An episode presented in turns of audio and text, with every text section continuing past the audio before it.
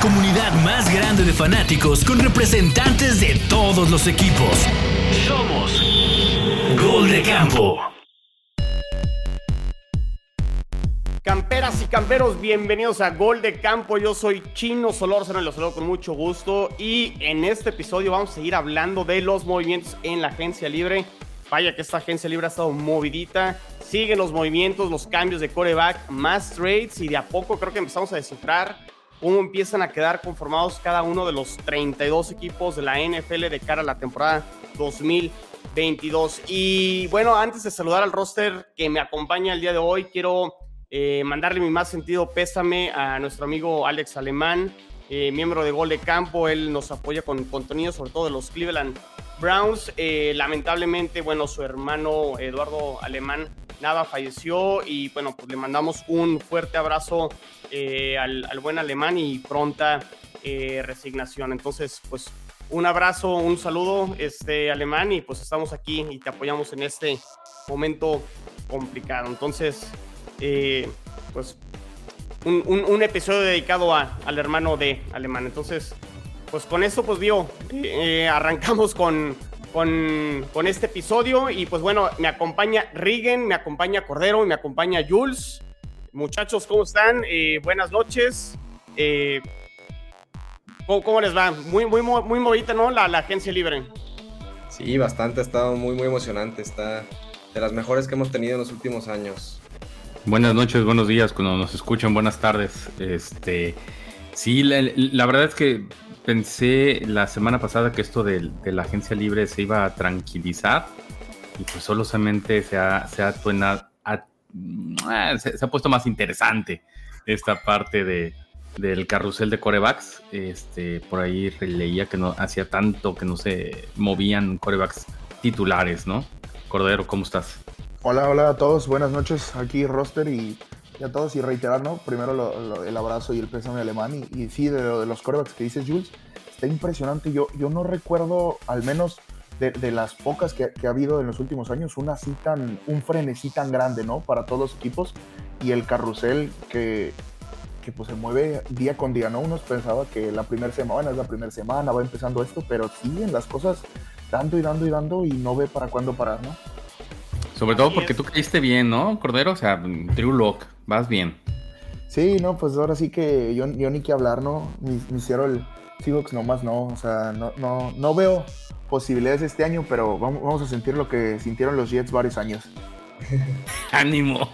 Se fue directo a la yugular, ¿eh? creo, que Cordero me, la, me dice, Chino me aplicó varios en el, las últimas que estuve aquí y ahora se la voy a regresar. Se vale, se vale, Cordero. Oye, Rigen, un año duró la novela de Deshaun Watson. Eh, o sea, justo antes de que iniciara la agencia libre del 2021, vienen las demandas, vienen las acusaciones y todo este trade que ya había solicitado Deshaun Watson a los Texans se detiene, no juega toda la temporada y ya finalmente, eh, antes de que inicie la, esta agencia libre ahora del 2022 se resuelve un poquito el tema legal. Las acusaciones civiles todavía siguen en pie, pero al menos esto le dio luz verde a Sean Watson de poder elegir eh, equipo para esta temporada. Y cuando todo parecía que iba a ser los Santos y los Falcons los que se iban a hacer del servicio, de los servicios de Sean Watson, llegan los Browns, que por ahí ahorita hablaremos de Baker Mayfield, pues, termina perdiendo aquí en, en esta situación. Pues llega a, los Cleveland Browns, yo creo que nadie lo esperábamos. Yo creo que Cleveland nunca se mencionó eh, en todo este año como una opción para que Deshaun Watson llegara. ¿Cómo, cómo, lo ves desde el lado de los Texans? La llegada de Deshaun Watson y Cleveland, pues realmente creo que tendrá posibilidades de competir en la AFC que pinta para ser una carnicería, no solo el oeste de la americana, sino toda la conferencia. Sí, la norte también va a estar buenísima. Sí, a ver, Cleveland desde la semana pasada manifestó interés en en contender por Deshaun y llamó al, al, GM de Houston, hizo una oferta, accedieron a ver a, Watson, pero desde creo que el miércoles o jueves de la semana pasada les habían avisado que estaban fuera de la competencia, que no era un equipo como que les interesaba a Deshaun. Poco a poco se fueron recortando los equipos, quitaron a Panthers y como dices, ¿no? Quedaban Saints y Falcons. Y sorpresivamente el viernes resulta que es a Browns a donde se va, ¿no? Lo que tengo entendido que sucedió es que desde el que, el, jueves que Panthers como que salió de la competencia porque no querían garantizarle el contrato completo a Deshaun, que era lo que quería su agente, Eh, Browns como que ahí siguió presionando y siguió cerquita, siguiendo todo el proceso, marcó diciendo, hey, yo sí te garantizo todo el contrato, yo me encargo de pagarte lo que quieres, ¿no? Darte un año más y garantizarte completito el contrato. Y básicamente pues hicieron ahí un truco muy interesante de darle un sueldo de un millón de dólares nada más este año, para si lo llegan a suspender por las demandas civiles, pues que no le afecte nada a su sueldo. Y los otros 229 millones de dólares garantizárselos completitos por los próximos cinco años me parece que es el contrato que, termina firmando, ¿no? Eh, digo que es una extensión del que ya tenía con Houston. Eh, entonces digo, a todos creo que nos sorprendió el movimiento. Justo como dices, yo creo que Browns está listo para competir. O sea, yo creo que fácil pueden ganar la, división norte de, de, la FC. O sea, tienen con qué competirle a, Cincinnati y a Ravens. Justo era la pieza que les faltaba mejorar el juego aéreo y ahora van a tener a Mari Cooper, van a tener a Watson el juego por tierra que es formidable y pues va a ser la primera vez que Deshaun Watson tiene una línea ofensiva decente. Entonces, digo, muy a mi pesar va, a poder competir, ¿no? Ahora, desde el lado de vista de Houston, pues creo que estamos ya felices de que por fin nos deshicimos de él. Había sido más de 400 días desde que empezó a que pedía el trade, que sí, que sí, que si no, que si a Jets, que al principio que a Miami. Dolphins. Dolphins, fue puro drama eh, cansadísimo para todos los fans, pero creo que al final conseguimos una compensación justa. De hecho, hoy anunciaron un pick más que no habíamos visto el, viernes. Entonces, pues digo, yo estoy tranquilo. Ya toca que construyamos un equipo nuevo. Y pues ya sin la de Sean Watson y todo su drama, de hecho, ya. O sea, yo, yo ya creía que nos deshiciéramos de él y pues, estoy feliz, ¿no? No sé ustedes cómo lo vean el movimiento. La compensación quedó, bueno, Houston manda a Cleveland a Deshaun Watson y creo que un pick este, de ronda 6 del 2024. Cleveland mandó tres picks de primera ronda, eh, incluyendo uno de este próximo draft del 2022, que es el pick número 13. Entonces Houston ya tiene el pick 3, si no me equivoco, Regan, y el 13 en primera ronda. Eh, tiene otro pick en ronda 4, que es el número 107, que incluso le llegó a pertenecer a los Detroit Lions. Eh, pick de primera ronda 2023, pick de tercera ronda en el 2023, pick de primera ronda en el 2024 y pick eh, de ronda 4 en el 2024. Entonces, pues ya quedó la compensación. Y Jules, deportivamente, ¿cómo, cómo es el movimiento? O sea, sí, sí, sí vale todo esto que, que pagó Cleveland en cuanto al el contrato y todo el dinero garantizado, ¿sí es la apuesta correcta de Cleveland o Cleveland va a arrepentirse en los próximos años y, lo va a pagar caro? Pues Cleveland tiene un estigma, ¿no? De, ser un equipo que, se cae. Este, yo, creo que en lo deportivo el, más beneficiado, sin duda, es a Mari Cooper, ¿no? O sea, hicieron el trade por él y después resulta que tiene buen coreback. O sea, ahorita vamos a, indagar más sobre Mayfield, pero pues es un mejor coreback, es el que hizo este de Andre Hopkins. Este, y del otro lado estaría People Jones, si no mal eh, recuerdo. Creo que para mí sobrepagaron, ¿no? sobre todo la, cantidad de dinero este, garantizada es, es ridícula, porque al final de cuentas eh, aun cuando ha sido un coreback espectacular, cuando lo fue en el, en el college, este, pues implosionó, ¿no? En, los, en los playoffs en los que participó contra, contra aquellos superpoderosos Chiefs. Eh, y, creo que eso es lo que, híjole, a mí me deja más eh, ese sinsabor de, de que si es una, una ruleta rusa muy cara lo que acaban de pagar los Browns, pero ellos desesperados por ser algo, ¿no? Y, yo creo que es consecuencia, no, sé qué piensas tú, Cordero, de lo que hicieron los Bengals. O sea, los Bengals poniéndose en el mapa en el año pasado, llegando al Super Bowl, y, los otros dos equipos consistentes en la, en la norte, y no sé qué opinas al respecto, mi estimado Cordero. Sí, fíjate que no, no, lo había analizado así, ¿no? Porque siempre, muchas veces en este tipo de movimientos es, es sí bien lo que pagaron y lo que le dan los equipos involucrados, pero ver un análisis más allá de qué representa un poco para la división y para la conferencia, eh, independientemente de dónde sea el trade. Pero eso que dice Jules es cierto. Al, al Bengals llegar a un Super Bowl y tener un quarterback como Joe que sabes que te va a dar muchos años nivel élite, por ponerlo de alguna manera, y luego ves a tu roster y dices, bueno, es que Mayfield no es el coreback que nos va a dar un nivel élite, ni siquiera este año, ni siquiera en dos, tres años siguientes, hay que buscar cómo sí hacerlo. Ya uno podría debatir si en cuanto es justa o no, porque muchas veces en ese tema la NFL es benevolente, ¿no? Porque suspenden a Calvin Ridley por apostarle a favor a su equipo, lo suspendes un año, los juegos de suspensión para otros jugadores y a Dishon Watson a día de hoy no hay suspensión, ¿no? Que si lo va a ver o no, a día de hoy no la hay. Entonces es, es complicado ese, ese tema. Pero deportivamente hablando, creo que Dishon Watson tiene el talento para ser un coreback élite, para ser un coreback número uno de una franquicia como lo es Cleveland, que necesita victorias desesperadamente. Entonces creo que Dishon Watson es ese jugador. lo preguntabas bien, Chino, eh, ¿les va a costar? Sí. Y ya les costó mucho capital de draft y les va a costar mucho capital de salary cap para los siguientes años. Entonces, esos 230 millones garantizados habrá que ver si los vale, ¿no? Dishon Watson de cara a los siguientes años, porque ya sabemos que un millón, pues no lo va a tener este año, pero los otros 229, yo les pregunto a ustedes, ¿qué creen que tendría que hacer Dishon Watson en cuanto a números como para responder por esos 229 millones? No, ganar el Super Bowl. Correcto. O sea, no, no, no, hay, no hay de otra, porque creo que eh, lo que pasa con Cleveland es yo creo que se, se dan cuenta que tienen un super roster defensivamente, o sea, comandados sobre todo con, Miles Garrett y todas las piezas ofensivas con, con Chubb y Hunt y esta línea ofensiva que armaron y como que se dan cuenta, creo que el coreback es el que nos está frenando.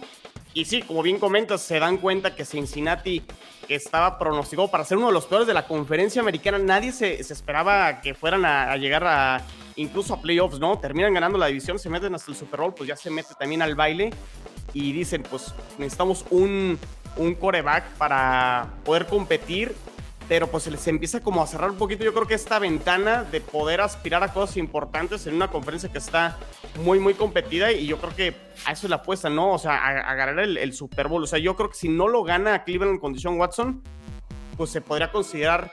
Eh, pues no sé si un fracaso, pero sí al menos. Pues su, Team Couch, eh, versión 2.0, ¿no? Para, aquellos que están medio novatos, así como el Regan este, muy, muy nuevecitos. Eh, de recién que regresaron a la NFL, los Browns eligieron a un super novato que se llamaba Tim Couch y pues fue super boss. Y tienen esa, esa pues mala, mala gerencia, o sea, históricamente. Y, por eso es este, pues super volado. Que la verdad, yo no creo que necesariamente ganó el Super Bowl, pero al menos llegar. Porque si mal no sé. Nunca ha llegado. Creo que Browns nunca, ha llegado, ¿no? Nunca llega al Super Bowl. Exactamente. Entonces, al menos llegar ya, sería pues algo histórico, ¿no? Sería el primer coreback de los Browns que accede al Super Bowl. En el entendido que yo creo que sí van a suspender a, Deshaun Watson este año, ¿creen que ganen la división los Browns este año? Yo creo que no. ojalá no, porque el, pick sería mejor, pero. pero Bueno, pues, para Houston exactamente les convendría que, que, les fuera mal. Yo creo que toda la temporada, la verdad. Toda la temporada que jueguen ahí con con, pues, ¿no? Que creo que va a ser el, el coreback suplente. Pero no, yo, yo creo que, o sea, los Bengals es el equipo a, tumbar de la división. Pues al final de cuentas son los campeones de la AFC. Y luego Ravens, ¿no? Yo creo. Y luego los Cuervos estarían como en segundo lugar, ¿no?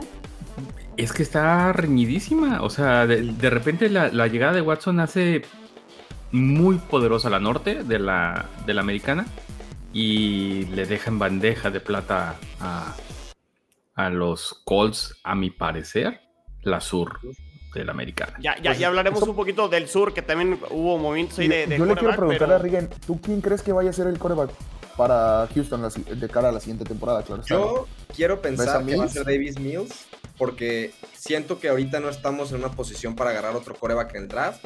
Yo creo que Mills hizo un buen trabajo la temporada pasada, o sea, en estadísticas y en números fue el segundo mejor coreback novato, ¿no? Digo, podemos aquí discutir si fue Wilson o Mills. Muchos rankings lo ponen como el segundo, ¿no? Sí. Yo también tengo mi... ¿Tampoco no, no confías en Jeff Driscoll? que estuvo registrado, eh, tan malo es que estuvo registrado como ala cerrada una parte de la temporada pasada, entonces ahí sí, ahí sí le tengo miedo. Lo bueno es que trajimos a Kyle Allen, al de, al de que fue Panthers y luego Commanders, entonces ya a ver qué, a ver qué tal. Pero yo creo que va a ser Mills. Me gustaría que fuera Mills por lo menos una temporada más, que le den un poquito más de armas, o sea, un receptor más y algo de juego por tierra, porque Houston fue el peor la temporada pasada por mucho. Entonces, si le dan un arma más, mejoran la línea ofensiva poquito y juego por tierra, pues que tenga la próxima temporada para probarse. Si es el coreback del futuro, perfecto, porque lo agarramos con una tercera ronda que nadie, que nadie daba un 5 por ella. Y si no es, pues no pasa nada. Ya el próximo año tendríamos mejores armas, mejor equipo. Y dos picks de primera Eh, ronda. Y los picks de primera ronda, ¿no? Si, si Mills no es, pues el próximo año puedes treparte más picks hacia adelante con los dos que tienes, puedes sacrificar más, o sea, yo creo que esta no es la temporada, sobre todo por el- la clase de, de corebacks que viene, ¿no? Yo no veo ningún coreback ahorita, más allá de Malik Willis, que puede que tenga mucho talento físico, yo no veo ningún coreback de esta temporada siendo un coreback que pueda ganar el Super Bowl. Espero que me callen, pero la veo muy complicada. Ese Malik Willis ya comentarios en redes sociales que Sí. levanta la, la piernita como si Eh, fuera sí, a ir al baño. estuve- sí, por ahí había un video, ¿no? Que, que estuvo rolando y mucha gente decía que es inconcebible que un coreback que está destinado a, a lo que dicen, que está destinado a un primera ronda rápido, no tenga un control sobre su tren inferior al momento de lanzar un pase, porque ahí traía shorts y traía una playera, pero con equipo y con defensivos de alrededor de 200 kilos queriendo llegar por tu cabeza, el control que tienes que tener es en milisegundos, porque si no es, es la diferencia entre el pase completo y la intercepción, ¿no? o un fumble, ¿no? O sea, y que. Sí, no, a ver, a mí no me gustan. Yo esperaría que fuera Mills, de verdad. Yo creo que merece una temporada más por lo que hizo. Digo, Houston no ha querido garantizar nada. Y no tengo duda que a la mera en un pick más alto de segunda y tal vez de tercera ronda puedan agarrar otro coreback. Porque, pues, parte de la nueva filosofía es como traer muchísima competencia al equipo. Pero quién sabe, ¿no? A ver qué tal. Muy bien. A ver, y ahorita pues los Browns tienen tres corebacks. Tienen a Deshaun Watson, tienen a Brissett que lo firmaron también ya en esta agencia libre que va a ser el suplente, pero todavía pertenece al roster eh, Baker Mayfield que, como bien lo explicaba Regan, en esta situación de cómo estuvo la pelea por Deshaun Watson y al enterarse Baker Mayfield que pues que Cleveland abiertamente quería hacerse los servicios, pues dijo, yo ya no quiero ser parte de esta organización, se sintió, mandó su cartita ahí en Twitter y en Instagram y ya no quería hacer nada de los Browns. Y luego los Browns dijeron, no, perteneces, no te vamos a autorizar el trade.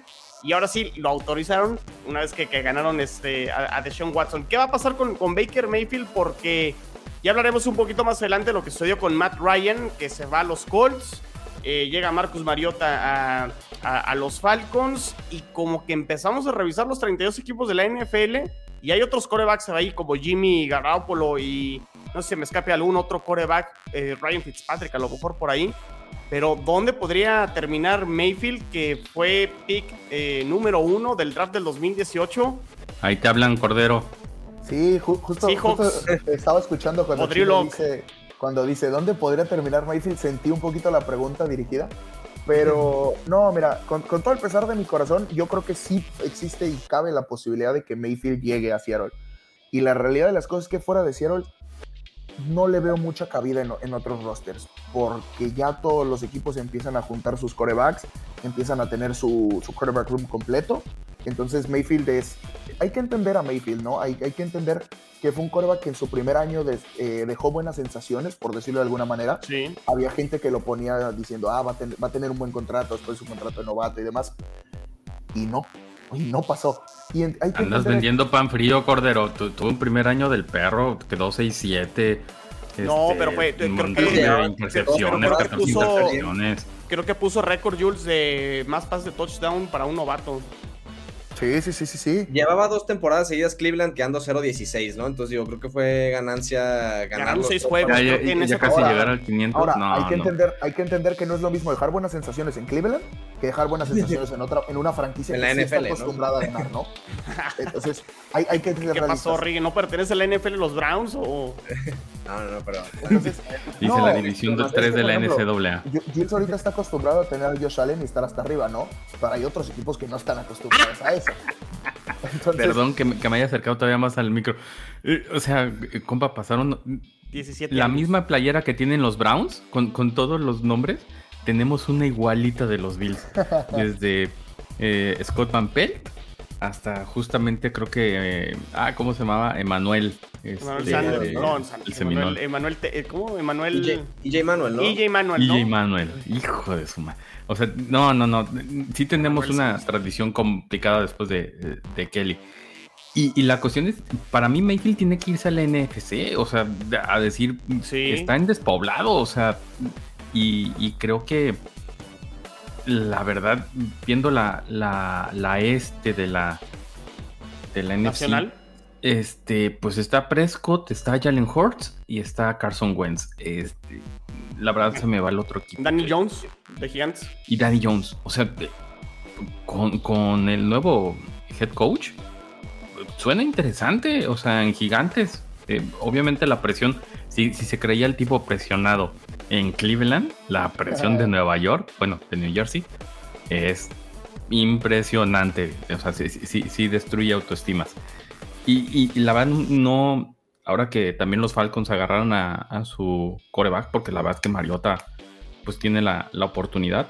No, no ubico otro equipo aparte de los Panthers. ¿Cómo? Sí, las, las, Panteras, se me ocurre el otro equipo de la Nacional que pudiera. Creo, que de llegar a Panteras pasa un poco lo que pasó con Sam Darnold, ¿no? Eh, ese jugador que está en su último año de contrato de novato, que crees que lo puedes hacer jugar con tu franquicia y que resulta que siempre no. Entonces, no, sé si Panteras se vaya a arriesgar a traer a Mayfield sabiendo pues lo que representaría un trade de traer a Mayfield y lo que tendrían que pagarle a Cleveland, que evidentemente sabemos que no es mucho porque sabemos que Mayfield se quiere ir. Y el cap. O sea, te vas a agarrar un cap de 18.5 millones de dólares que como Panteras lo más probable es que esta sea la última temporada de Rule y que mejor quieres arrastrar al próximo año para el nuevo entrenador. ¿Y, qué es lo que le está pasando, por ejemplo, a, a los Lions, ¿no? Con Jared Goff. O sea, pues al final de cuentas ahí están medio empeñados por, por ese trade. Eh, en donde se tienen que, rehacer desde, desde el draft. Y, por eso, pues no, como que no se ve un, cambio ahí para, para los Detroit Lions. Da, la impresión con, con, Mayfield que ya sabemos cuál, cuál, cuál, cuál es su techo, ¿no? Y que ya no va a dar más. Y que también a lo mejor la apuesta de los equipos pues dice, ¿para qué pago algo que, o sea, por ejemplo, Houston, ¿no? Que a lo mejor podría apostar a, Baker Mayfield, dice, no, pues mejor me la juego con, con, con Que tiene un y si no funciona, pues ya tengo mis picks el año que entra. O sea, con, con Baker Mayfield yo creo que no puedes aspirar a ganar cosas importantes y yo creo que por eso se están deshaciendo los Browns de, él. Ahora, si es un coreback cumplidor y creo que sí tiene cabida dentro de la NFL y a lo mejor va a estar brincando en muchos, de mucho, de equipo en, en equipo eh, por, por, muchos años, pero pues de momento sí luce complicado que, que, algún equipo esté levantando la mano. Vamos a ver si los Seahawks, porque entre Drew y, Mayfield, este, no sé si hay mucha diferencia. Exacto, es, es, un poco lo que decías ahorita, ahorita con Houston, ¿no? No creo que, o sea, Mayfield vaya a ser un coreback que te vaya a dar mucho en cuanto a Seattle, al menos no mucho diferente a lo que te va a dar Drew Locke. Entonces, realmente es que no importaría, y aparte a Drew Locke ya lo tienes, no tienes que pagar por traer. Exacto. Entonces eso es una gran ventaja. Pero también Drew Locke también está en su contrato de novato, su último año, que si lo quieres, que espero que no, el siguiente año tendrían que renovarlo. Entonces entra, entra un problema, pero pues hay que entender que Mayfield se quería ir porque se dio cuenta que ya no lo querían ahí, dijo, pues, si no me quieren aquí, yo tampoco quiero estar. Sí, sí, sí. Mejor nos vamos. ¿Ustedes creen que los Niners no entran en esa conversación? O sea, que Kyle Shanahan pueda, sacarle... ¿Lo ves por encima de Trey Lance? Es que quedarían muy mal, ¿no, Jules? O sea, después de haber subido en el draft el año pasado y apostar en teoría por Troy Lance y ahora sí su coreback del futuro, pues quedarían mal, ¿no? ¿O qué sabrían, sabrían ya de, Troy Lance o qué vieron de Troy Lance que no les gustó, ¿no? Ahora, pues ¿lo, ven, ¿lo ven, como coreback titular a, Mayfield en algún equipo? ¿En el equipo que llegue lo ven como titular? Mm, en los no. podría ser más titular que Drew Lock, definitivamente. Yo, no, yo creo que sí hay una diferencia sustancial, pero la cosa es esa. Seahawks va a tener que desembolsar 18 millones y medio de dólares más, que te gusta? ¿Una tercera ronda mínimo? Sí, cuando menos. Yo digo que y, una tercera ronda. Y, el problema podría ser diferente a lo que pasó con Trubisky, ¿no? De que se le acabó el, contrato, déjame voy un año de, backup para después saber qué agarro. Y que a Trubisky no, le, este, no le dieron el quinto año, Mayfield sí lo tiene. Oigan, y a ver, y, exactamente, ese es el ese es el problema para que Mayfield se pueda eh, mover. Voy a aventar, voy a aventar otra teoría. ¿No le convendrán de repente por ahí a Mayfield medio renegociar otra vez con Cleveland y hacer las paces y en el supuesto que suspendan a Deshaun Watson, que él sea el titular y que por ahí lo cambien antes de octubre? Pues sí podría ser, la verdad. O sea, creo que hasta le conviene porque ahí al menos garantizaría, o sea, porque Mayfield sí es mejor que Brissett y al menos garantizaría poder jugar y que lo pudieran cambiar los Browns e incluso para los Browns conseguir un, algo mejor. En el episodio de los trabalenguas, yo no considero que, que sea Mayfield el que se quede el que se quede en, Browns. Sería quedarte con, con el cáncer. Y, porque creo que más que nada es el imponderable de, de sus acciones este, de, cómo lidia con, las derrotas, este, de que se le ve esa falta de liderazgo en la posición más primordial de la NFL. Sí, yo, tampoco lo, veo haciendo eso. Que ojo, no es mala para Mayfield, ¿no? Porque tendría lugar y cabida en un, en un equipo que conoce. Pero no lo veo haciendo eso porque yo siento que Mayfield va a decir, es que ya es el divorcio porque son diferencias irreconciliables. El que orgullo. quisieras- exacto, que quisieras traer a Dishon sabiendo que me tienes, ¿no? Pero a lo mejor en cuanto a, jugar, pues le, podría convenir, pero la realidad es que no creo que Mayfield se vaya a tragar su orgullo y tampoco creo que los Browns le vayan a decir, bueno, ándale, quédate a jugar. No, y, y por lo que cuesta, o sea, no vas a pagar, o sea, el, 20 el 10% de tu cap se te va a ir en un suplente.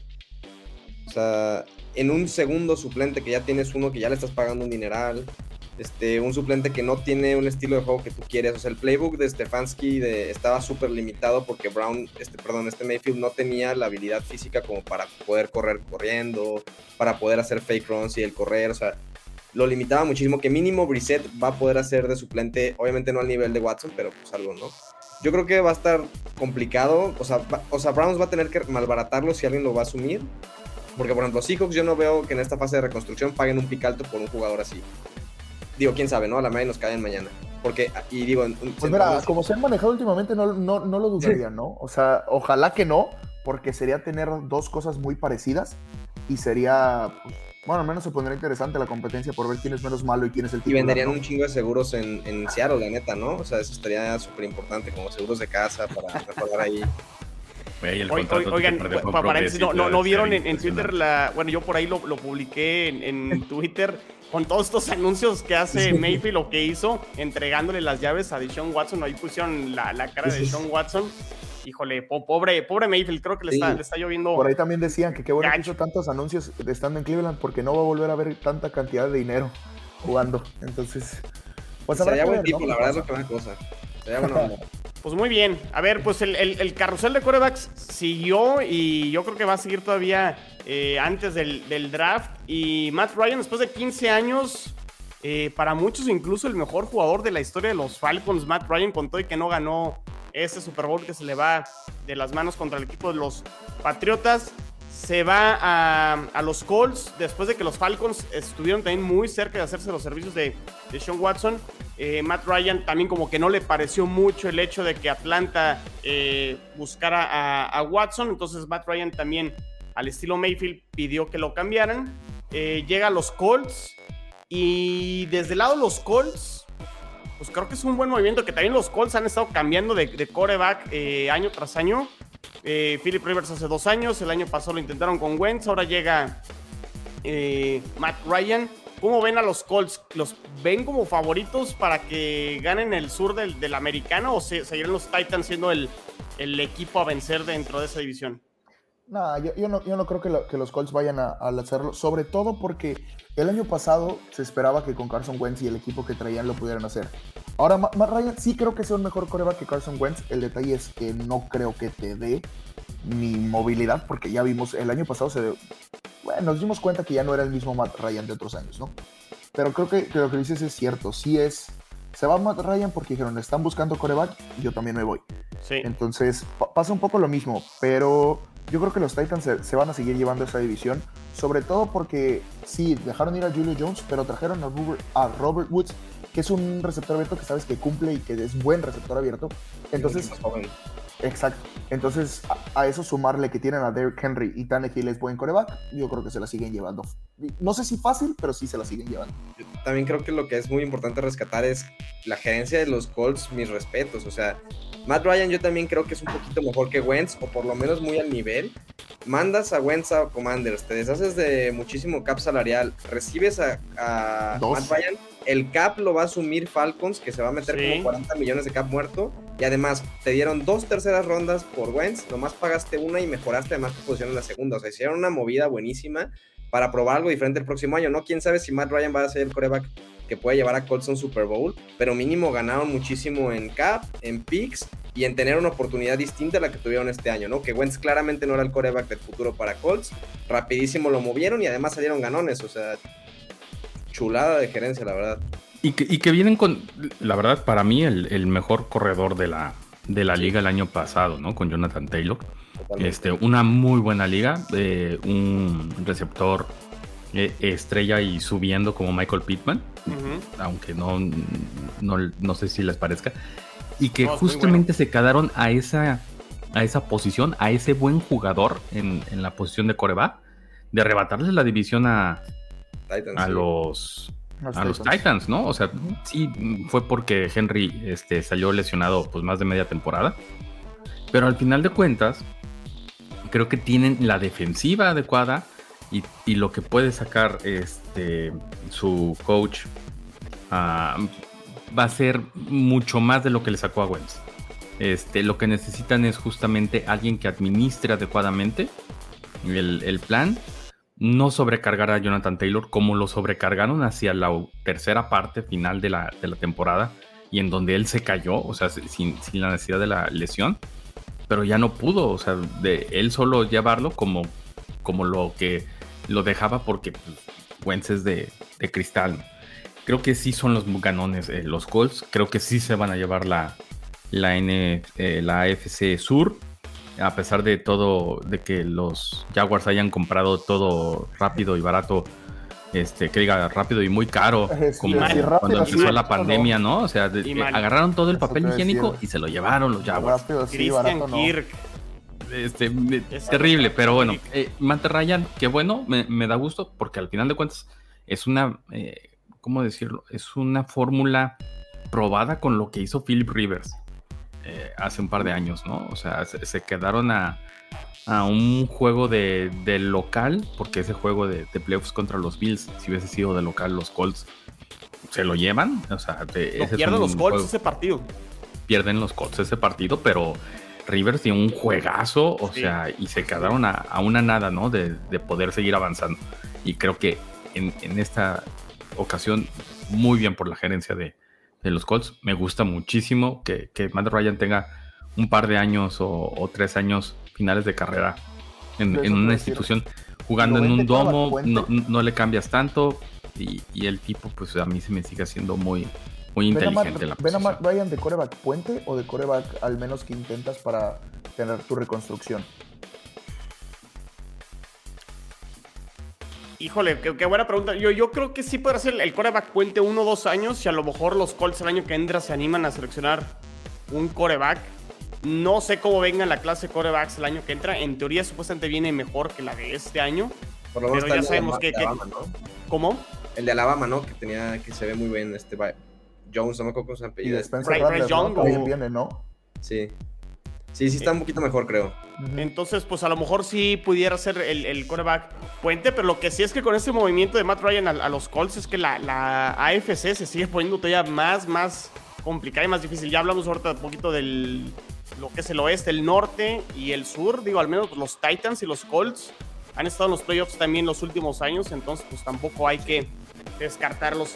Y por el otro lado, los Falcons, pues ya se deshacen de, de Matt Ryan pero no se tardaron mucho en, encontrar el reemplazo. Llega Marcus Mariota, que estuvo con los Titans, estuvo con los Raiders de suplente detrás de, de Carr.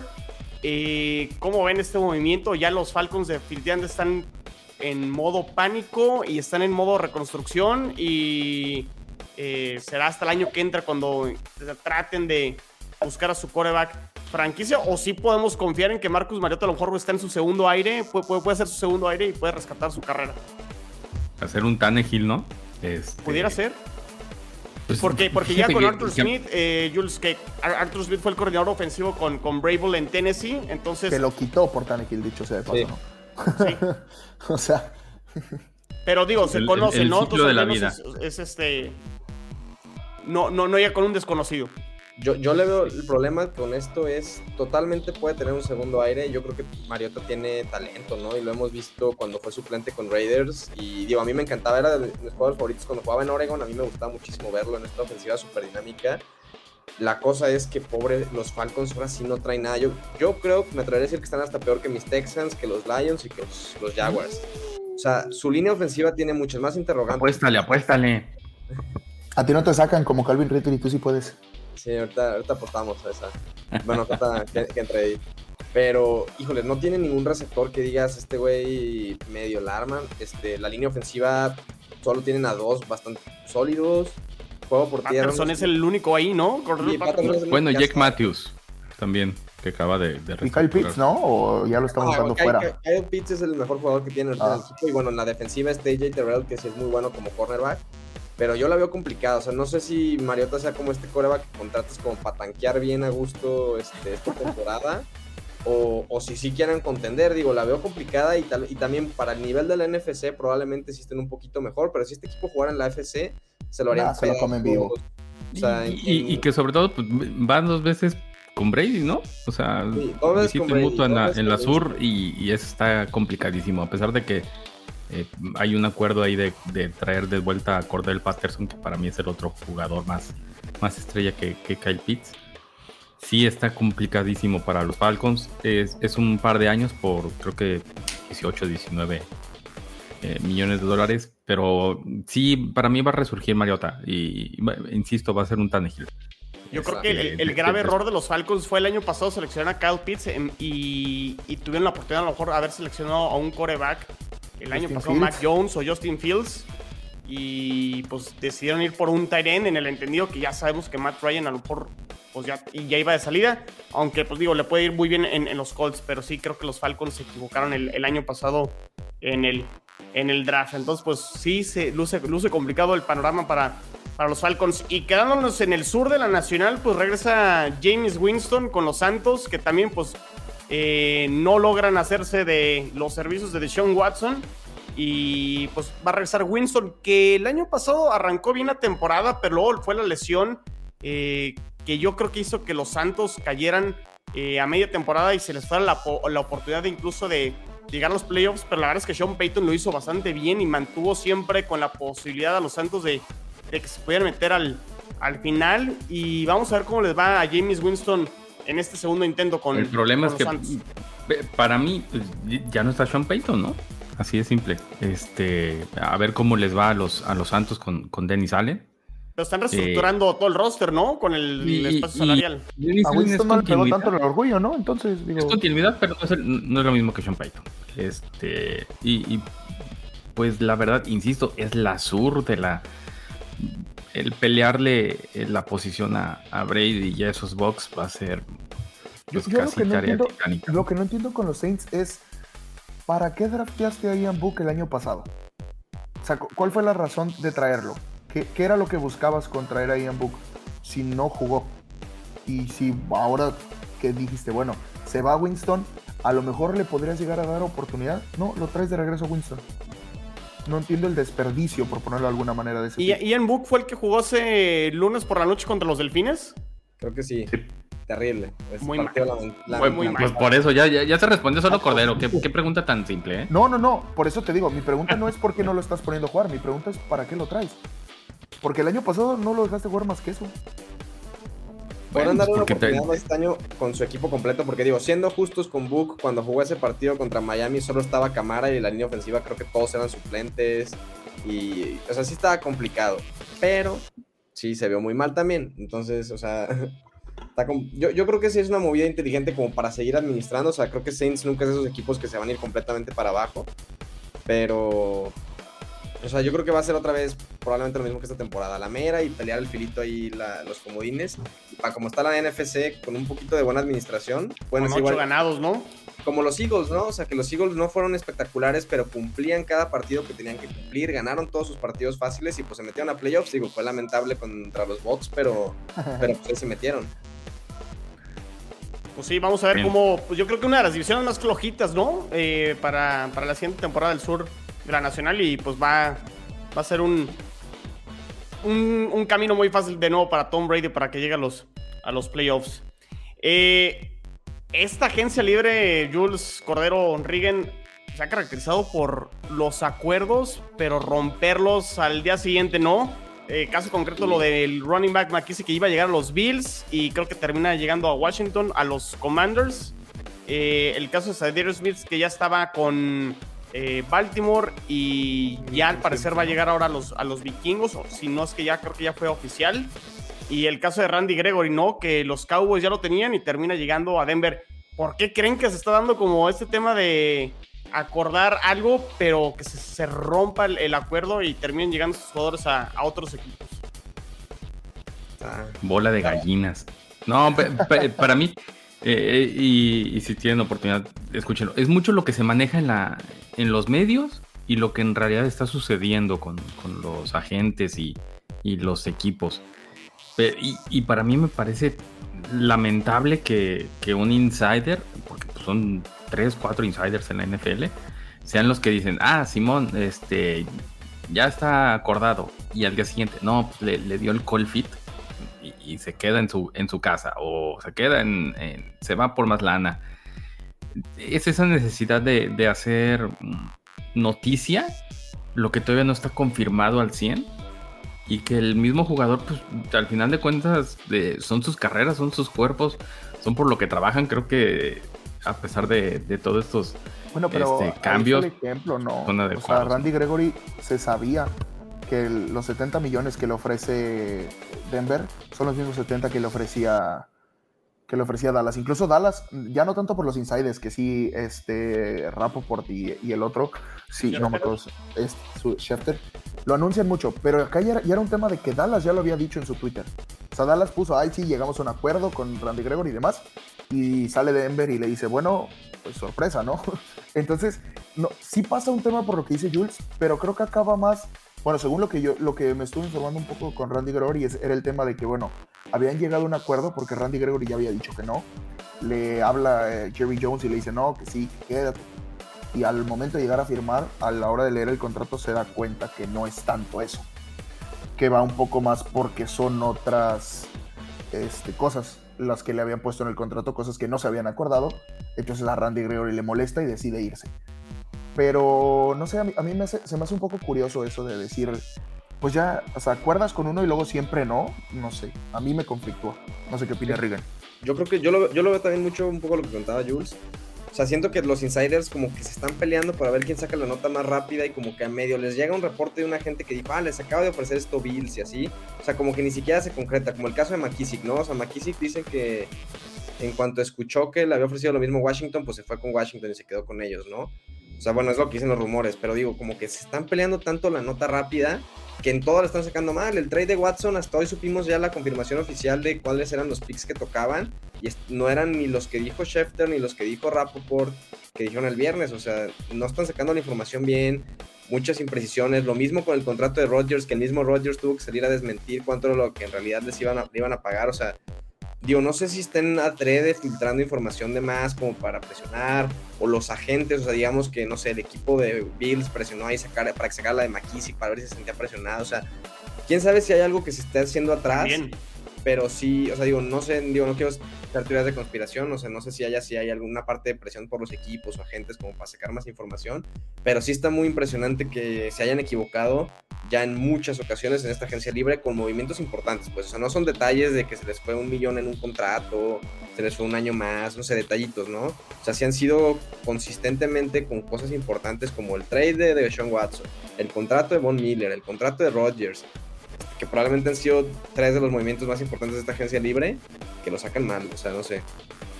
Total, que hasta se equivocan de equipo, ¿no? De quién llega. Sí, sí, sí, no, o sea, y que como que toda la información, puede que sea también ya los agentes que estén como ocultando la información, o sea, como con el caso de Watson, ¿no? Que todo parecía apuntar que era Falcons o Saints, de hecho ese mismo viernes ya en la mañana estaban diciendo que ya va a llegar a Falcons, ya lo confirmaron, no sé qué, ya me acaba de decir un vecino que ya compró una casa, o sea, como que ya era toda la presión de Falcons y pum, sale con Browns, ¿no? O sea, no sé si ya como que los agentes viendo toda esta infodemia que está saliendo por parte de los medios están prefiriendo reservar la información antes de filtrar algo y por eso mismo se equivocan. Ahora, ¿no pasará un poco al revés también el hecho de que los mismos agentes digan, bueno, haces presión al equipo que sí quieres diciendo que es otro equipo al que te vas a ir, ¿no? Un poco... Ahora para negociar. exacto, yo lo, yo lo vi un poco con Trent Brown, que todo el, todo el fin de semana estuvo en Seattle y que se iba a firmar, que se iba a firmar, que se iba a firmar, y a la hora de la hora llega Patriotas, le ofrece dinero y pues que siempre no. Entonces, me parece un poco también eso, que la gente o las personas cercanas al jugador empiezan a filtrar información de que va con un equipo, va con un equipo, y a la mera hora, pues no. Pues sí, pues vamos a ver que, a ver si no hay más sorpresas de este tipo en lo que queda de la agencia libre. Yo creo que conforme van cayendo los peces gordos, más complicado que suceda este tipo de, de, cosas como las que hemos visto con, con estos tres jugadores. Y no sé si para ustedes, pero para mí el movimiento más sorpresivo de momento en la agencia libre fue el trade de los Raiders haciéndose los servicios de Devante Adams, eh, el ex wide receiver ahora de los Green Bay Packers. Yo creo que después de que Rogers había renegociado su contrato y esta extensión y demás, pues dijimos, pues viene de regreso, van a intentar otra vez eh, llegar al Super Bowl con Devante Adams y con todo el equipo que que estuvo peleando el año pasado. Y oh, sorpresa, Devante Adams regresa con, con Carr, quien fue su coreback en, en, el colegial y pues al parecer siempre fue su sueño jugar en los Raiders y los Raiders que están muy calladitos en este salvaje oeste de la conferencia americana pues dijeron yo también le entro al baile y creo que se va a poner muy muy sabrosa esta división.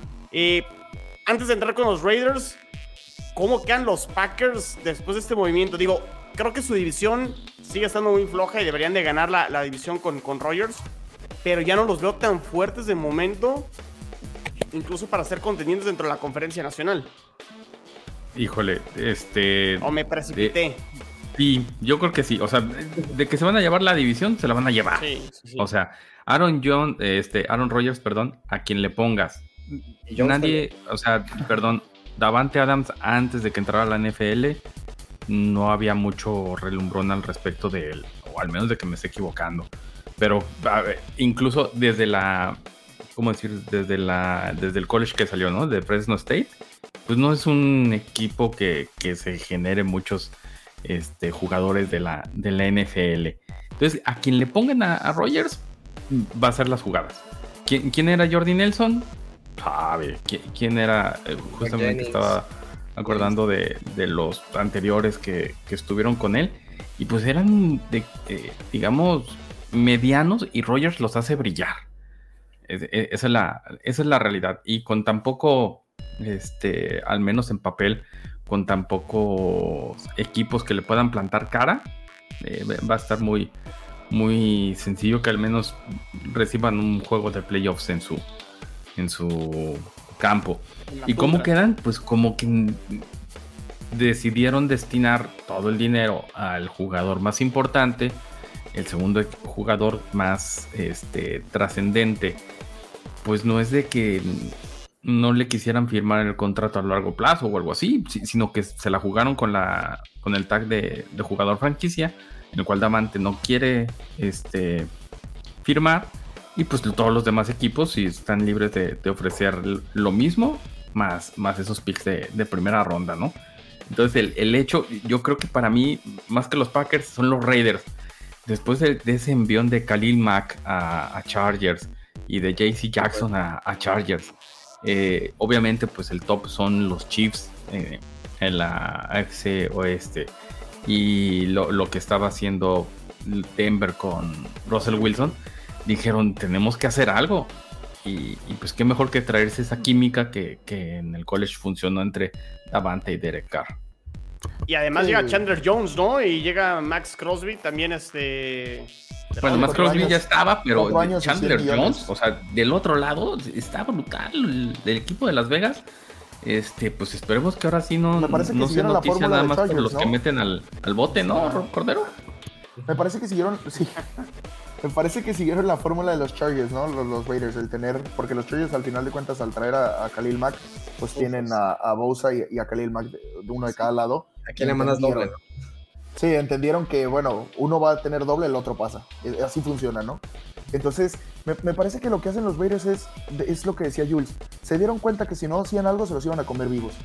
Porque esa AFC Oeste va a ser una verdadera lucha de titanes. O sea, sí veo a los Chiefs un poco superiores, pero fuera de eso, por ahí si uno se aviva y los Chiefs medio salen mal, cualquiera puede ganarla, ¿eh? Entonces va a ser una, una carnicería total esa división. Me, da la impresión, Rigen, que incluso quedan como más equilibrados tanto ofensivamente y defensivamente los Raiders e incluso los Chargers con estos movimientos porque sí, los jefes ya sabemos que ofensivamente es muy complicado pararlos, pero también defensivamente suelen y Yuyu. Y llegó Yuyu, chino. Llegó, tres cabezas. O sea, justamente para terminar de desequilibrar esa superofensiva, llegó Yuyu. Entonces, puta, pero en el papel veo más fuertes a Chargers que a todos los demás. Ahora, Chargers la temporada pasada en el coacheo le fallaron un poquito, pero en el papel esta temporada.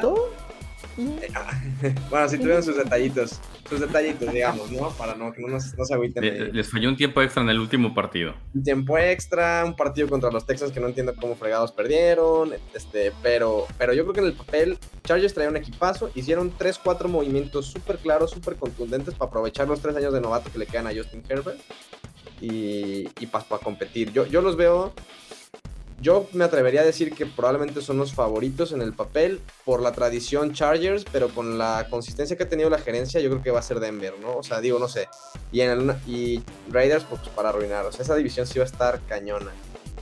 Digo, me gustaría que ganara Chargers, la verdad. Puede que ahí sí se me esté llevando mi sentimiento, pero, pero ahí quisiera verlos a ellos competir en los playoffs. Sí, esperemos que los Chiefs ya no ganen. Sí, es lo más importante, ¿no? Lamento. Saludos, Enrique. Y digo, Jules, si es lo que quieren. Unos últimos movimientos que creo que vale la pena que platiquemos antes de desconectarnos es a tus Bills, Jules, que llegó Von Miller, ¿cómo lo ves? Híjole, ¿qué, movimiento tan de relumbrón? Este, me refiero a, cómo fue eh, comunicado. Seis años a, un, a, un, tipo de 33 años este, y 120 millones de dólares, pero ya leyendo las letras chiquitas y adecuadamente, pues básicamente son tres años.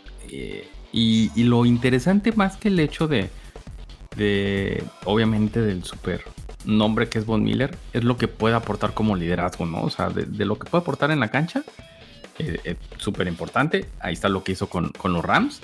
Pero lo que puede aportar con, con esta defensiva este, tan que, que, siempre juega en níquel, y que en esa búsqueda de ese pass rusher en el draft pasado se trajeron a Gregory Rousseau y a Boogie Basham y, pues son novatos, ¿no? O sea, al final de cuentas no son e, es lo mismo que para la parte de corebacks, este el traer un, un buen un buen jugador que ponga presión hacia los corebacks este, contrarios.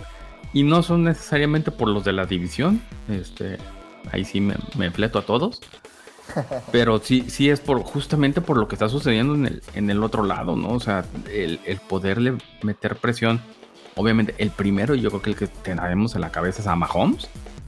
De, que pues, el tipo corre y corre y, nunca lo pudimos agarrar en ninguno de los dos partidos de, playoffs. Y, por eso es el, el relumbrón de, de Von Miller. La verdad lo veo adecuado. Eh, es otra de las eh, como cuando se trajeron a Stephon Dix, que dijeron, ah, pues bueno, lo que necesita es esto. Y sí, ya, llegaron un poquito más adelante, un poquito más adelante. Ahora solo se falta pues llegar a ese, ese juego final de, conferencia y poder hacer el Super Bowl. Esperemos que, que Von Miller brinde eso a, los Bills. Pero no deja de ser un, super volado tener un jugador eh, que al final de cuentas la, temporada pasada salió, salió este, campeón pero estaba lesionado. Y estaba ya como que es, todos con ese sentimiento de, pues ya, Von Miller ya, ya fue. Sí, sí, sin afán de, echarle más limón a la herida, Jules, pero yo creo que sí un jugador como Von Miller puede ser la diferencia que cuando quedan 13 segundos para cerrar un partido, te puede ganar el partido y cerrar el partido, ¿no? Nada más porque lo estás produciendo, Camo. Qué bueno que no era limones, si no, imagínate. Pero, pero, pero, sí. Nada más porque lo estoy produciendo, no te puedo cerrar el micrófono, cabrón. ¿Están de acuerdo o no? Sí, totalmente. Él, él no hubiera dejado que dejaran al, linebacker que no se cubrir, mandarlo ahí con Kelsey, ¿no?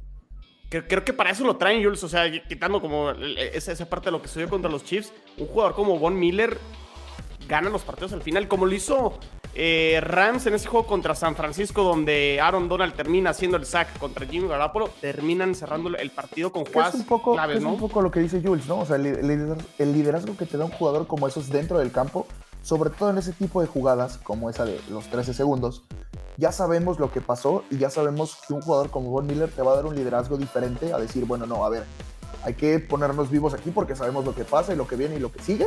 Entonces hay que entender cómo hay que hacerlo.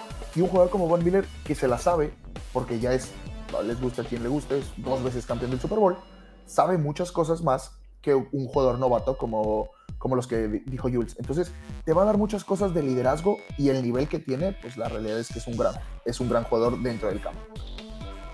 Em, y además creo que lo que llamamos aquí del podcast es el primer jugador este, defensivo que, hemos escuchado así de, esta trascendencia en la, sí, el otro fue en la agencia libre, ¿no? ¿no? ¿no? te da lo mismo. Exacto. Y, y, creo que así jugadores interesantes, pues salen Robinson, ¿no? a los Rams, a los campeones. Este, dejaron ir a, Robert Woods. Este, y, Casi, casi lo Allen regalaron, Robinson ¿no? con, con Stafford. eh, suena más que interesante. O sea, Pues, pues, no como- quisiera, pero Ha estado este tema con Allen Robinson de que nunca tenía un coreback elite, ¿no? Eh, siempre ha tenido corebacks malos y vamos a ver si realmente a lo mejor puede ser su mejor temporada la de Allen Robinson eh, con los Rams.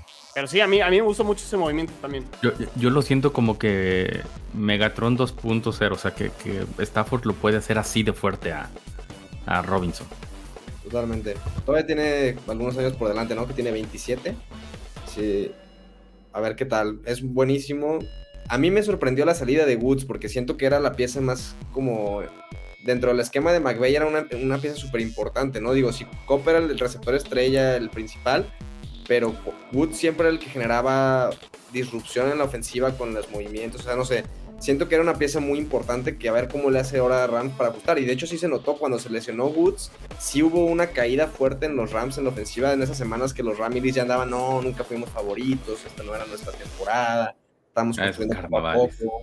O sea, tío, ahí tenemos los mensajes, ¿no? Podemos, pero yo creo que, o sea, sí era una pieza muy importante. Me sorprendió que lo dejaran ir, sobre todo por una sexta ronda. Y yo creo que hay titanes. Digo, yo creo que fue más por el tema del cap para poderle pagar a Robinson, lo dejas ir. Pero digo, una sexta ronda por un receptor de ese calibre va a estar interesante y va a ayudarle muchísimo a Titanes a competir con el sur, ¿no? Ahí va a estar ese duelo Titanes-Colts, va a estar muy bueno. Y sobre todo que soltaron los titanes a Julio Jones, que creo Sí. que no les funcionó del No, todo un, la fra- temporada un super fracaso. Ahí sí, habían dicho que le habían robado a los Falcons con esa segunda ronda que sacaron. Y no, hombre, o sea. Creo que robaron los Falcons, ¿no? Por lo, Sí, que, no, produjo, hombre, o sea, por lo que produjo Jones, me parece. Jugó que la 3, segunda- 4 partidos, o sea, las estadísticas de Julio Jones la temporada pasada, digo, yo lo agarré en fantasy y fue una mentira. O sea, a ver, vamos a Ya, ver ya, fueron. cálmate, Rigen, no avientes cosas. Tranquilo. 430 yardas de toda la temporada pasada y un touchdown para Julio Jones. Que digo, fue un muy buen resultado en su momento, pero Sí, ya fue, creo. ¿no? ya fue. Sí, ya tiene 33 años ya. Si lo firmas es un año y un deal, porque ya Sí. necesitas un receptor que te urge. entonces. Nada más, agentes libres que crean que quedan, que les guste, que queda Ty- Tyrann Matthew, el Honey Badger, este Julio Jones mismo, Odell. Odell Beckham. A mí, a mí me parece interesante la- el que no haya firmado Trevon Armstead en ningún lado. Parece con Miami, ¿no? O el, el día de hoy creo que fue a visitar hoy. a Miami. Pero, está pero no ha firmado, ¿no? Ignorante. ¿Quién es, cabrón? El tackle izquierdo de los Santos. Ajá. Muy bueno. Tanta ayuda necesita los delfines en la línea Sí, ofensiva. sí, Ah, a, a mí, ya, ya, ya. a mí sí Ah, me parece interesante que no, que no haya firmado porque es uno de los mejores linieros disponibles y, y hay equipos que le hace falta línea. Mm, Vaya que hay equipos que le hace esa falta línea. Los mismos Bengals, ¿no? Que ahora suplieron un poco con la, con la El Collins y con Alex Capa. Pero me parece interesante que, que ningún equipo fuera por él de los primeros días porque es uno de los mejores linieros. Entonces, Sí, digo, Bengals yo creo que ya medio resolvió el problema, ¿no? La mera y con un pick de draft ahí para darle profundidad, pero la verdad sí creo que trabajaron, hicieron lo que tenían que hacer, ¿no? No sé cómo la ven ustedes. sí, supieron cuáles era eran sus debilidades y las. Exacto.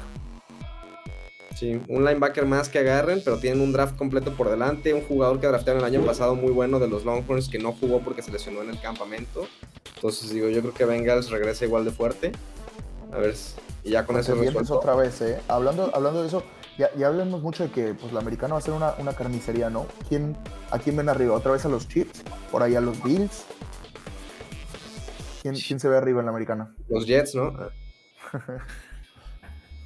Yo no, no, no voy a opinar. Yo, yo No, no, apuesta de- ahí con, de- con Yuki mira, y de- Moro. Yo, tengo falta- tipo de falta el draft. Ya Y- viene y- falta el Beast, draft. por cierto, ¿eh? En, en, en dos días ya vamos a hablar de... Es correcto. De- de- de Este, Jets. no, mm, mm, es una verdad. En papel deberían de entrar los cuatro de la de la oeste. Por, por como se ve, ¿no? O sea, a comparado de contra los Jaguars o, los Jets o algo así. Influye Pero mucho el la calendario. verdad, ¿eh? ¿quién, ¿quién carajos esperaba que los Bengals llegaran donde llegaron? Eh, sigue siendo una, un- una posición muy complicada y apenas estamos como que a la mitad de, de la agencia libre. Todavía faltan un poco más de cortes, Cordero, no, no te aceleres. Entre el norte y el oeste tienes a cuatro equipos de cada lado que puede competir. Luego en el este, ni modo que dejes fuera a los Patriotas o a los Bills. Luego en el sur tampoco. A los Patriotas sí, sí, sí, los podemos dejar afuera. Ojalá, ojalá, a mí también me gustaría. Y la verdad no se han movido nada. Esta, esta agencia libre, ellos están estado súper calladitos después de agarrar y aventar dinero por la borda la temporada pasada. Ahora sí como... Más no ha intentado, No, pero, intentado y nomás no, pero no. Reagan, no, no se pierdan AFC Beast porque los aficionados de Patriotas están que todo es normal y todo está bajo control y que el monje tiene todo, o sea, que, que es que es típico de los Patriotas que no hagan movimientos así. Se les olvida que ya no existe un Tom Brady que realmente Sí. maquillaba mucho de, de esas cosas, ¿no? Pero eso A lo dejamos ¿qué- para UFC Beast. El jueves, no se lo pierdan. Muy bien. Bueno. ¿Algo más otro chino? ¿Algún otro movimiento? Este. Pues ya empieza a, a- a tener un poquito más de forma esto y también nos empieza a dar idea de qué puede ser el, draft dentro de cinco semanas más o menos. Eh, vamos a ver qué hacen, por ejemplo, las Panteras, los Falcons, si van a ir por coreback. Eso puede mover bastante el top 10, sobre todo del, del draft. Pero bueno, ya, ya empieza a tener un poquito más, más de forma esto. No sé, ¿ustedes quieren comentar algo más? ¿Algún otro jugador? ¿Algún otro tema? Nada. Agradecerles la, la compañía en estos episodios especiales de temporada baja. Este, síganos en las redes sociales. eh, todo es gol de campo, a excepción de, del Instagram, que es gol de camp. Eh, Facebook, y de no, Camp no se también. pierdan la. Sigan ahí la página. la- el buen Cordero, insisto, lo vendo mucho porque es muy buen eh, redactor al- del mismo. Y agradecerte, Chino, por estos. Por este esta conducción. Ya sabes, aquí me a divertirnos y a... Mientras no hablemos de los Jets, todo, todo es este. Todo es felicidad, ¿no? Todos son sonrisas. Pero es- este es justo nuestro momento, empezar a hacer los mock drafts, saber quién elegimos, qué jugar. Oye, Esta es mi temporada buena, Regan. Ya llevo 12 años, este. Ánimo. cómo funciona. Muy bien. Pues sí, no, no se desconecten de Gol de Campo, las redes sociales, como dijo Jules, Gol de Campo en Facebook, Gol de Campo en Instagram, Twitter, arroba Gol de Campo, la página goldecampo.com.mx. Yo soy Chino Solórzano y nos escuchamos en la que sigue. Saludos. Hasta luego. Nos vemos. Hasta luego. La NFL vive aquí. La comunidad más grande de fanáticos con representantes de todos los equipos. Somos Gol de Campo.